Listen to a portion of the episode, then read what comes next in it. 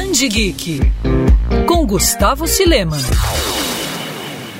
Assumir quem você é com orgulho e sem medo. Essa é a principal mensagem por trás de A Garota do Mar, obra escrita por Molly Knox Ostertag, à mesma altura da trilogia Menino Bruxa. Bom, sabe quando você bola na sua cabeça um plano do que fazer e quando fazer, mas acaba sendo surpreendido por algo fora de todo o planejamento? Pois é, a trama da graphic novel segue essa premissa, já que aqui nossa protagonista, Morgan, vê seus planos irem literalmente por água abaixo ao conhecer Kelt, uma Silk que vira o mundo da garota de cabeça para baixo. Para quem não sabe, Silks são criaturas folclóricas que vivem como focas do mar. Na HQ, Morgan está tendo férias escolares terríveis após a separação dos pais. Tendo que ficar em uma casa isolada, a jovem prefere se manter preservada e misteriosa, inclusive planejando revelar para seus amigos que é gay apenas na faculdade. Mas toda sua resolução é dissolvida ao conhecer Kelt.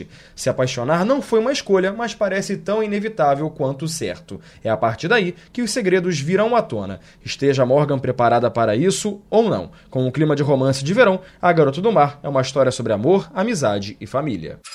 Quer ouvir essa coluna novamente? É só procurar nas plataformas de streaming de áudio. Conheça mais dos podcasts da Band FM Rio.